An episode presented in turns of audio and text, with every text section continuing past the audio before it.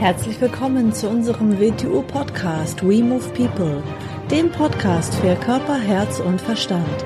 Wir sind Alfred Johannes Neudorfer und Rosa Ferrante Banera und in unserem Podcast beschäftigen wir uns mit den Themen persönliche Weiterentwicklung, Gesundheit, Kampfkunst, Philosophie und Menschsein. Herzlich willkommen zu einer neuen Folge unseres W2-Podcasts. Hallo Alfred. Hallo Rosa. Heute ist unser Thema die Digitalisierung und die Notwendigkeit einer neuen Aufklärung. Ja, Digitalisierung ist ja ein Thema in unserer Zeit. Ja, kann man wohl sagen. Mhm. Und ähm, vielleicht erstmal zu Beginn, was verstehst du unter Digitalisierung und auch in diesem Zusammenhang unter einer neuen Aufklärung? Engem Sinn versteht man unter Digitalisierung natürlich die Verlagerung von analogen Strukturen in digitale Strukturen. Im weiteren Sinn ist damit natürlich viel, viel mehr betroffen, weil wir es da mit dem Umgang mit einer ganz, ganz neuen Art von Technik, die in alle Bereiche des Lebens eindringt, zu tun haben und unsere sozialen Strukturen, unsere Strukturen des Zusammenlebens, unsere Wahrnehmung der Welt zu verändern beginnen. Aber darauf werden wir dann in der weiteren Folge im Podcast ja noch eingehen. Mhm. Was ist eine neue Aufklärung? Was versteht man eigentlich unter Aufklärung? Die Aufklärung an sich war eine gesellschaftliche, geistige, soziale Reformbewegung, die die Vernunft als letzte Urteilsinstanz eingesetzt hat was versteht man dann und drunter? Diese Aufklärung war im 17., 18. Jahrhundert und man ist damals gegen die äh, alteingesessenen Ideologien, die Gewohnheitsrechte, die alten Denkmuster und all das vorgegangen und hat es aufzubrechen begonnen und die Vernunft an die erste Stelle gestellt. Das heißt, alles verifizierbar gemacht und was nicht verifizierbar war, zu hinterfragen begonnen. Ganz wichtig, wenn man es mit einer neuen eigentlich mit einer ganz neuen Welt zu tun kriegt. Damals auch, damals war es die industrielle Revolution, also der Übergang der Agrargesellschaft in die industrielle Gesellschaft, also die Gesellschaft von Massenproduktion in Fabriken und Arbeitsteilung, was in letzter Konsequenz äh, die Landarbeiter zu Fabriksarbeitern gemacht hat und eine enorme Umstellung war und dahinter natürlich, äh, wenn wir bis ins 17., 18. Jahrhundert hineingehen, was, was waren natürlich die, die großen Machtstrukturen? Das war der Adel, der Großbürger und die christliche Kirche in Form von der protestantischen und der katholischen Kirche und all die Ideologien, die, die damit transportiert wurden. Mhm. Und durch die neue Aufklärung hat man das zu hinterfragen begonnen und, und aufzubrechen begonnen. Und in einer ähnlichen Situation, natürlich in ganz neuen Gewande, stehen wir heute wieder. Das heißt, das würdest du auch als digitale Revolution bezeichnen oder als neues Zeitalter oder beides? Ich, ich glaube, dass wir in einer ganz einzigartigen Zeit leben. Aus dem Grund finde ich es ja auch hochinteressant und bin dafür äußerst dankbar. Wir leben in einem zeitlichen Übergang, den so in dieser Form für die Menschheit, in unsere Menschheit noch nie gegeben hat. Ein ungeheure, eine ungeheure Chance und auch ein ungeheures Risiko, weil je größer die Chance, desto größer das Risiko. Und äh, das, wie wir heute damit umgehen, so werden wir in der Zukunft beurteilt werden von den Menschen, wie wir das bewältigen, weil sie werden die Folgen davon zu tragen haben und sie werden uns danach bemessen, wie wir das gemacht haben. Also bei uns ist eine enorme Verantwortung aufgelegt aus diesem Grund. Ja, was bedeutet das jetzt? Was wären jetzt die positiven Auswirkungen der Digitalisierung? Ja, die, die positiven Auswirkungen der Digitalisierung ist natürlich eine Öffnung der Gesellschaft, eine transparente äh, Transparenz der Gesellschaft, ein an die Oberfläche bringen der dahinterliegenden Strukturen, ein, eine Konvexität, eine Vernetzung der ganzen Welt, eine Vernetzung der Menschheit, eine ganz, ganz einzigartige Schau. Ich meine damit nicht ein kunterbuntes Durcheinandermischen, aber eine Vernetzung, sich als Menschheit wahrzunehmen, als, als Schauen wir uns mal so an, nehmen wir einen Menschen und betrachten ihn, als wäre er eine Zelle im Körper der Menschheit. Sich so zu betrachten lernen, dass die ganze Mensch zusammen von Lebewesen ist, das wie ein Lebewesen eine bestimmte Wahrnehmung kommen kann, eine gewisse Funktion ausüben kann und damit sich ganz, ganz andere Räume und Bereiche zugänglich machen kann, die der einzelnen Zelle verschlossen sind. Gleichzeitig natürlich die, die, die große Gefahr, wenn man das nicht macht, wenn man versucht, diese neue Technik, diese neue Revolution mit alten, überholten Ideologien zu verbinden.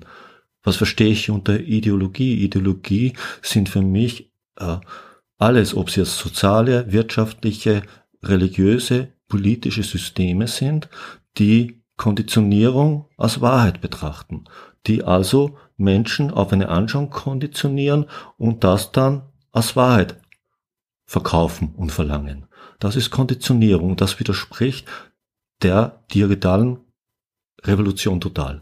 Es ist eine neue Offenheit allen Systemen. Es ist eine neue Offenheit. Der Mensch ist ein Vernunftwesen. Der Mensch könnte klar denken. Der Mensch kann sich also von allem eigene Anschauungen bilden und kann sie verifizieren. Er braucht nichts Fremdes übernehmen und vertreten.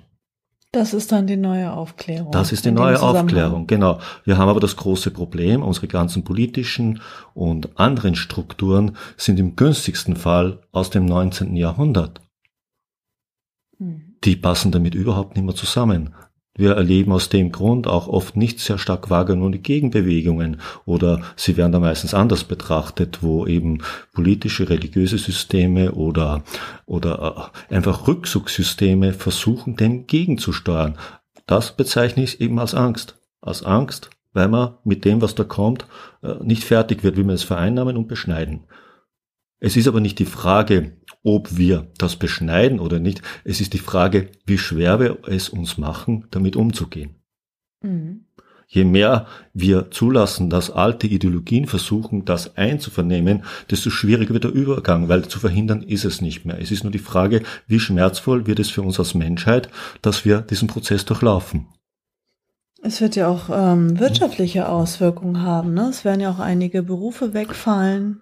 Ich denke, dass, dass wir können uns das noch gar nicht vorstellen. Ich, ich nehme immer gern das Beispiel, also ein persönliches Beispiel jetzt. Also meine Mutter ist so Ende der 70er Jahre gestorben, da war ich noch sehr jung und äh, in meiner Heimatstadt bin ich mal durch die Straßen gegangen und habe mal geschaut, so was ist eigentlich noch, wenn meine Mutter jetzt wieder da wäre, ganz plötzlich, was würde sie noch erkennen? Von Geschäften wird sie nichts mehr kennen. Da ist kein einziges Geschäft mehr, das dort in meiner Kindheit war. Von allen anderen Verhältnissen, wie wir heute leben, sie könnte damit im Umgang, sie wüsste nichts mehr. Sie kennt nichts, sie wird sich hinten und vorne nicht mehr zurechtfinden. Von der Sprache ganz abgesehen, weil ein Großteil der Wörter sind jetzt Wörter vorhanden, sie würde nicht wissen, was das bedeutet. Und da reden wir jetzt von, von der Zeit, wenn wir jetzt an die letzten 20 Jahre nehmen, was da alles passiert ist, wir haben keine Vorstellung, was die nächsten 10 Jahre passieren wird. Nehmen wir mal Berufe. Ich meine, der ganze Transportbereich in zehn Jahren wird wahrscheinlich ein anderer sein. Es wird keine Taxifahrer mehr geben. Es wird keine Piloten mehr geben, keine zivilen, keine Kampfpiloten mehr geben. Es wird, es wird wahrscheinlich keine Zugführer mehr geben. Es wird keine wahrscheinlich kaum mehr Zusteller geben. Und nicht nur der Bereich, nehmen wir andere Bereiche, im Steuerbereich, im juristischen Bereich, im Ärztebereich. Es wird zwar noch Ärzte geben mit ganz anderen Funktionen, viele Ärzte wird es für mich in der Form nimmer geben, weil einfach natürlich die Digitalisierung parallel läuft, was damit verbunden ist mit der künstlichen Intelligenz. Und Maschinen machen in gewisser Weise weniger Fehler wie Menschen. Nehmen wir Flugzeuge. Natürlich habe ich dann Kampfpiloten, der einen Flieger mit um eine Milliarde Euro hat und ich habe da ein System, ein intelligentes System, das fast fehlerfrei arbeitet, dann gebe ich das keinen Menschen mehr in die Hand. So, was bleibt für den Menschen dann übrig? Man wird immer gern gesagt, ja, äh, die ganzen Dienstleistungen, ja, schön und gut. Dann haben wir ein großes Problem. Dienstleistungen ist gut, aber Dienstleistungen müssen gekauft werden. So, wenn man die Eigentums- und die sozialen Verhältnisse lassen, wie sie jetzt momentan sind, von was kaufen diese vielen Menschen dann ihre Dienstleistungen? Wenn sie dann arbeitslos sind. Wenn sie dann arbeitslos ja. sind. Oder vielleicht wird ihnen ein kleines Grundeinkommen zugestanden. Von was? Das nächste ist wieder, wollen wir eine Gesellschaft, je mehr Dienstleistungen verkaufen will, desto mehr muss ich menschlichen Zusammenhang unterminieren. Weil je mehr Menschen mit Menschen in sozialer Weise interagieren, dann viele, sind viele Sachen, die man als Dienstleistung verkaufen könnte, keine Dienstleistung, sondern menschliches Zusammenleben. Ich muss also Menschen untereinander abisolieren, damit ich Bereiche kriege, die ich in wirtschaftliche Bereiche hinauslagern kann. Ob das der beste Weg ist, ist halt eine andere Frage. Also sagen wir mal, es gibt jetzt eine Aufklärung, mhm. ne, die, die darauf äh, aus ist, das menschliche Denken zu schulen als Werkzeug, die an, ja, die, die Vernunft des Menschen. Ähm, du bist ja ein sehr optimistischer Mensch. Ich bin sehr optimistischer in, in Mensch. allen ja. Bereichen. Ähm, was würden denn die Menschen mit dieser, ja, wenn sie diese Aufklärung haben, machen in dieser neuen Zeit? was sagen wir so, wir bräuchten ein anderes Bildungssystem. Wir bräuchten ein Bildungssystem, das nicht mehr auf Funktionen vorbereitet, die dann wahrscheinlich, wenn man darauf vorbereitet ist, eh gar nicht mehr aktuell sind, sondern wir brauchen als Grundlage unserer Bildung meiner Meinung nach wieder eine Bildungsstruktur, die das Denken schult, die klares Denken schult, weil Denken ist nicht zu lernen, was man zu denken hat, Denken ist zu lernen, wie man denkt, wie man klar denkt. Denken ist ein Werkzeug unseres menschlichen Bewusstseins oder Geistes, wenn wir so nennen wollen. Es ist nicht die Sache an sich. Wie denkt man klar? Und klares Denken führt zu klaren Ergebnissen. Und wenn man klar denkt, wenn man, wenn man von der Geldwirtschaft irgendwann vielleicht wegkommt und wieder den Menschen an die vorderste Stelle stellt und nicht das Tauschmittel an die vorderste Stelle, kommt man vielleicht dahin, dass die Menschen sich untereinander wieder aufgrund anderer Dinge zu sehen beginnen, nämlich aufgrund ihrer ihrer Wichtigkeit oder ihr aufgrund ihrer Impulse für die Menschheit.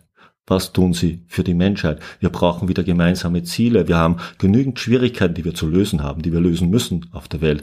Wir brauchen wieder Ideale, an denen wir arbeiten, wo wir als Menschen unsere Potenziale reinbringen. Jeder Mensch hat ein unglaubliches Potenzial. Er hat überhaupt kein Potenzial, wenn man ihn in einen kleinen Käfig reinsteckt und einsperrt und ihm dann hin wieder was reinwirft. Natürlich, dann verhindert man geradezu Potenzial es, es, in der Vergangenheit hat man auch immer Ansätze davon gehabt. Nehmen wir Hermann Hesses Glasperlenspiel. Man soll sich das mal durchlesen. Ich meine, auch früher waren Ideen davon da, wie ein Mensch eigentlich leben sollte. Das sind alles natürlich Bilder, aber das sind Richtigkeiten drinnen. Wir müssen den Menschen wieder in den Vordergrund stellen. Wir müssen seine, seine Vernunft wieder in den Vordergrund stellen. Wir müssen das, was ein Mensch in der Lage ist, für die Menschheit zu tun, wieder in den Vordergrund stellen. Wir müssen gerechtere soziale und wirtschaftliche Einheiten schaffen. Wir müssen, wir müssen die Überbevölkerung müssen wir uns mal anschauen. Wir müssen natürlich, wir müssen, es muss erlaubt sein, Eigentumsverhältnisse und Gewohnheitsrechte zu hinterfragen, sonst kann man ja nie wieder irgendwas ändern. Irgendwann wird es sich sowieso ändern, weil es ändert sich immer irgendwann. Es ist nur die Frage, steuern wir es oder lassen wir zu, dass es unserer Steuerung entzogen wird, weil es wird passieren. Wir können es uns hart machen, wir können es uns leichter machen. Und die Digitalisierung, alles was damit einhergeht, ist, ist, eine, ist, eine, ist eine riesige Chance für eine totale Veränderung der Menschheit. Ja, wenn man das ja. jetzt so hört, also wenn ich jetzt äh, an die Podcast-Hörer hm. da draußen denke, die jetzt da sitzen, ich habe mir letztens mal die Statistik angeschaut. Wir haben ja jetzt seit hm. September unseren Podcast hm. und wir haben schon über 7000 Zuhörer gehabt oder ähm, Zugriffe auf den Podcast, auf die verschiedenen Folgen. Ähm, das, was du jetzt gerade gesagt hast, ist das jetzt sozusagen ein Appell an die Gesellschaft oder an die Politik oder wenn jetzt ein einzelner Mensch, jetzt kann wirklich ein einzelner Mensch jetzt für sich etwas tun oder für sich etwas denken oder für sich etwas entscheiden, was für ihn in den nächsten Jahren, in den nächsten Jahrzehnten entscheidend ist. Ja. Es ist kein Appell an irgendeine Politik oder irgendwas sonst da draußen. Du weißt, ich bin kein großer Freund von Politik, ich bin kein großer Freund von Institutionen nationalisierter Religion oder sonst irgendetwas, aber keine wie immer geartete Macht da draußen kann verhindern, dass ein einzelner Mensch sich hinsetzt und an seiner Vernunft zu arbeiten beginnt. Kann niemand und wird nie jemand können. Das hat mit innerer Freiheit zu tun, die keiner andersten kann.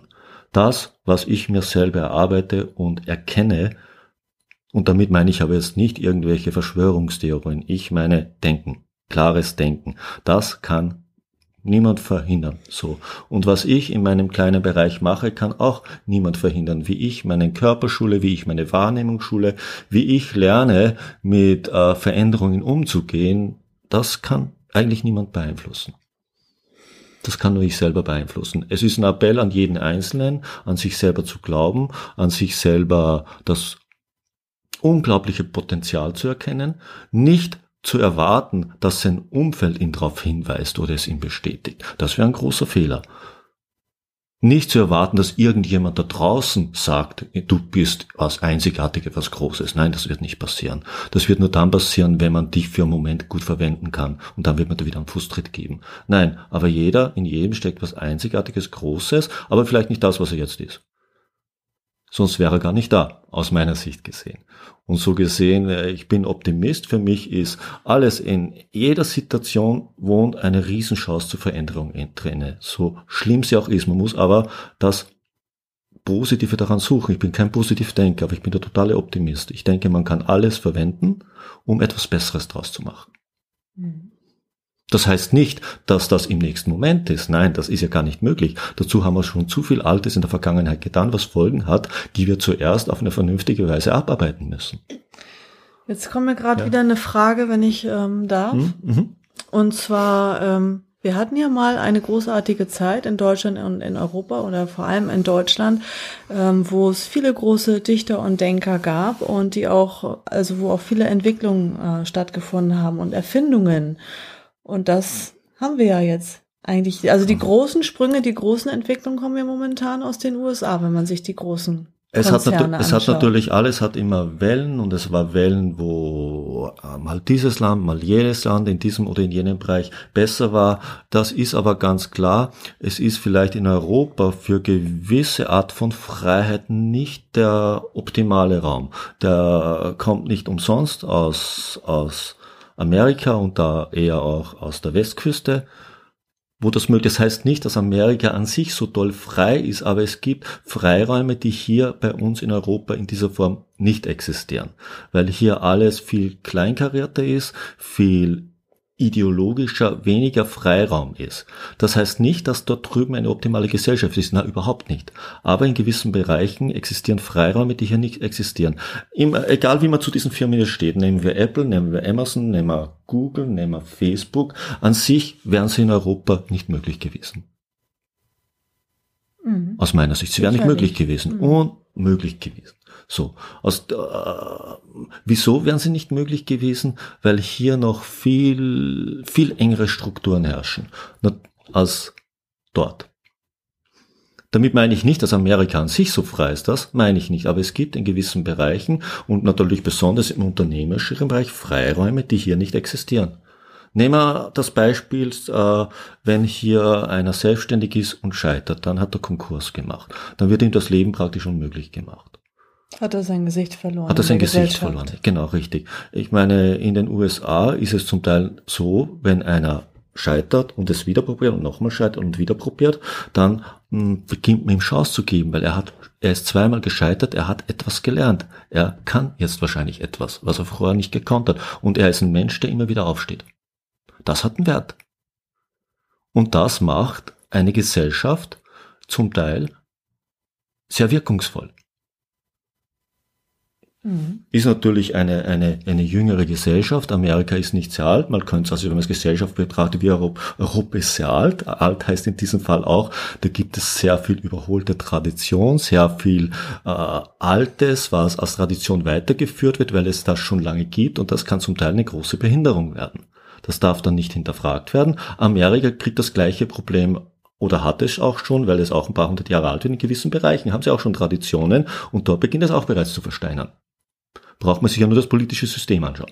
Mhm. Eigentlich waren das eben zwei Fragen, die ich gedacht habe, aber nur eine richtig ausgesprochen. Mhm. Ähm, wie wird denn jetzt Vernunft geschult oder klares Denken? Das ist ja jetzt in unserem heutigen Bildungssystem nicht mehr möglich, aber wir hatten ja große Dichter und Denker auch in Deutschland. Mhm hatten wir. Das heißt nicht, dass wir sie, wir haben natürlich äh, immer noch sehr viele, viele, sehr viele, sehr gescheite Leute. Das ist nicht die Frage, das ist damit nicht gemeint. Aber wenn ich ein Ausbildungssystem nur noch dorthin forciere, wie ist der beruflich am besten verwertbar, dann beginnt eine allgemeine Schulung vernachlässigt zu werden. Äh, nehmen, wir die, nehmen wir die alten Sprachen. Aus meiner Sicht, die alten Sprachen wurden ja weniger geschult, um damit zu sprechen, aber sie haben in einer Art ähm, Denken gelernt. Man hat klares Denken gelernt. Indem man Latein und Griechisch lernt, hat man sein Denken geschult. So wie man es halt tut, wenn man, wenn man sich mit Mathematik beschäftigt. So. Und die Bereiche sind eben sehr vernachlässigt. Wenn man es, wenn man sich heute anschaut, äh, wenn man es mit Kindern zu tun hat, ist ähm, auf der einen Seite stimmt man soll die Kinder zu nichts zwingen, das heißt aber nicht, dass man Kinder tun und lassen soll, tun soll, lassen, machen sollte, was sie wollen. Ich nehme Klavierspielen. Wenn du ein fünfjähriger Junge bist und du möchtest Klavier spielen lernen und du lernst es und dann hast mal Bock, es zu tun und mal nicht Bock zu tun, dann wäre es vielleicht sehr gut, wenn die Eltern sagen, du hast dich entschieden, es lernen zu wollen, also gehst du dort auch jede Woche hin. Als Erwachsener wirst du deinen Eltern sehr dankbar sein, sonst hättest du es nämlich nie gelernt. Auf jeden Fall. Hm? Und so ist es mit vielen Dingen. Wenn das Kind sich entscheidet, den Sport machen zu wollen, dann würde ich mal sagen, ja, dann mach den Sport. Wenn es zwei Wochen später sage, jetzt will ich den machen, ich sage, nein, jetzt hast dich mal entschieden, den zu machen. Sonst lernt man ja nie. Sonst etwas. kann man nie lernen, nee. weil sonst beginnt man nur Reize zu befriedigen. Und Reize zu befriedigen ist das Gegenteil, wie klares Denken zu entwickeln. Ja, und wenn man das jetzt so hört, dann könnte man denken, was hat jetzt die Vetu mit dem Thema zu tun oder warum fängt jetzt ein Vetu Wing Chun, warum fängt jetzt ein Großmeister an, sowas daherzureden? So, wenn man Kampfkunst als Kampfsport betrachtet, hat es damit gar nichts zu tun. Wenn man Kampfkunst als Kultivierung für den Lebensstil und als Entfaltungsprozess für sich selber betrachtet, hat es sehr viel damit zu tun. Mhm. Wenn es mir darum gehen würde, einem anderen auf die Schnauze zu hauen, dann würde ich nicht Wing Chun lernen. Oder WTO Wing Chun lernen. Da würde ich gar nichts in dieser Form lernen, weil ich will keinen anderen auf die Schnauze hauen. So.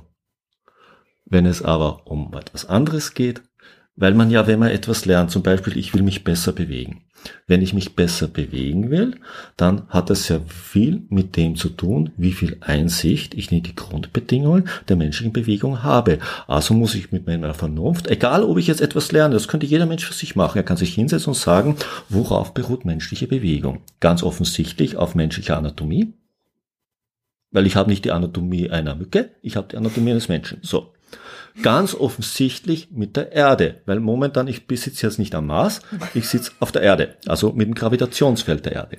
Das sind mal die zwei Grundbedingungen, die ich mit der Vernunft festmachen kann. So, dann muss ich mir anschauen, wie schaue ich aus? Weshalb schaue ich jetzt so aus? Ich habe mir das antrainiert, sonst würde ich nicht so ausschauen. Wieso habe ich es mir antrainiert? Ich habe es auf die Art, wie ich lebe, wie ich mich bewege, erzeugt deshalb habe ich diese, hat mein Körper diese Struktur. Aufgrund dessen, wie ich es erzeugt habe, ist mir eine Funktion möglich innerhalb dieser Struktur. Vielleicht wäre da ganz was anderes möglich, wenn ich ein bisschen was anderes trainiert hätte, statt den ganzen Tag das zu tun, was ich eben jetzt getan habe. Und wenn ich so rangehe, dann könnte ich schon eine kleine Idee kriegen. Aha, könnte ich mir denken, ich bin zu viel gesessen, ich habe zu viel gegessen, ich habe ein bisschen zu viel geraucht. Aus dem Grund sind meine Gefäße nicht ganz so toll, meine Gelenke sind recht eingeschränkt, meine Muskulatur ist ziemlich verspannt. Na klar, dass ich die Bewegung nicht machen kann, obwohl sie natürlich als Potenzial meinem Körper innewohnt, wie jedem anderen Menschen auch.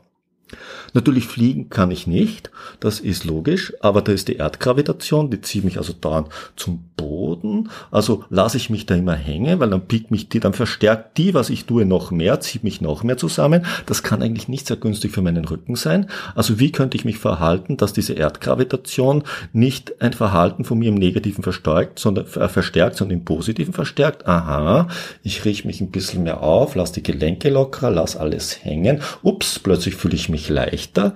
Das heißt, wenn ich das auf Dauer mache, kann das nicht zu dieser Folge führen. Das ist Vernunft. Das hat nichts mit Geheimwissen zu tun, ist für jeden Menschen eigentlich aus sich selber erkennbar, wenn er sich nur mal hinsetzt und wagt zu hinterfragen, was er bisher getan hat. Nicht sagen, steht das in einem Buch, ist wurscht, ob das irgendwo in einem hat Buch steht oder nicht. Arzt gesagt? Ja, das ist jeder, dazu braucht er niemanden. Aber wer hat es getan? Wer tut es? Jetzt sind wir wieder in der neuen Zeit. Es ist das Ende von Geheimnissen und Institutionen, die Geheimnisse verwalten. Es gibt kein Geheimnis. Es gibt nur erarbeitetes Können und Wissen. Ein Mathematikbuch ist für Nicht-Mathematiker das absolute Geheimnis. Für einen Mathematik ist es kein Geheimnis.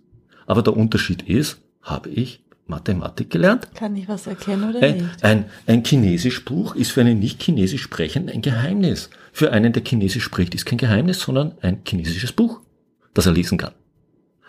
Und wer Geheimnisse verkauft, sollte immer mit Vorsicht aus diesem Grund mhm. betrachtet werden. Es muss unbedingt ein Allgemeinwissen über die Mechanismen der Konditionierung, das ist für mich Allgemeinbildung, mhm. ein Allgemeinwissen über das Wesen von Aufmerksamkeit, das ist für mich Allgemeinbildung, weil es die Grundlage von allem ist. Solange man das nicht hat, weiß man eigentlich nicht, von was man redet. Man beginnt dann, weiß Gott, irgendwelche anderen Begriffe und Theorien zu bemühen, um das etwas verzerrter darzustellen oder vielleicht sogar zu verwenden, ohne dass der andere es weiß. Vernunft ist ein Werkzeug, das wir anzuwenden lernen müssen. Da haben wir schon einiges gesagt. Super, mhm. sehr schön. Ja, ich würde sagen, ja, das ist erstmal jetzt so viel, das muss man erstmal wieder verdauen. Ähm, du hast ja mal einen ganz tollen Artikel geschrieben, der hieß, hat auch, glaube ich, den gleichen Titel, Digitalisierung und die Notwendigkeit ja. einer neuen Aufklärung. Und den haben wir auf Facebook, auf unserer Haupt-WTU-Seite Wing Chun Universe in Klammern WTU. Und den Link zu diesem Artikel werde ich auch in die Beschreibung nochmal reinpacken. Diesen kannst du dann auch gerne weiterleiten, wenn du mal jemanden hast, dem du ähm, das zeigen möchtest. Dann kann man das natürlich gerne an einen Freund weiterleiten und so weiter. Und man kann auch sogar Podcast-Folgen weiterleiten. Ähm, Ne? Ja, ich habe ja. dir auch schon mal Podcast-Folgen ja, weitergeleitet, sogar per SMS versenden. Also wenn du möchtest, dass mal jemand eine unserer Folgen hören sollte, dann kann man das gerne auch per E-Mail oder sogar per SMS oder auf WhatsApp äh, weiter versenden. Ja, hast du eine Frage, schreib uns gerne mal eine E-Mail. Hast du eine Wunsch-Podcast-Folge? Wir sind offen für alles. Genau. Und betrachte unsere Podcasts nicht irgendwie als, als, als Denkvorlage, sondern ein Impuls zum Nachdenken. Mhm. Zum Hinterfragen, zum Nachdenken. Mhm. Sich eine eigene Anschauung über etwas mhm. herauszuarbeiten. Mhm. Sehr schöner ja. Schlusssatz. Mhm. Okay, okay, bis bald. Mhm. Tschüss. Bis bald.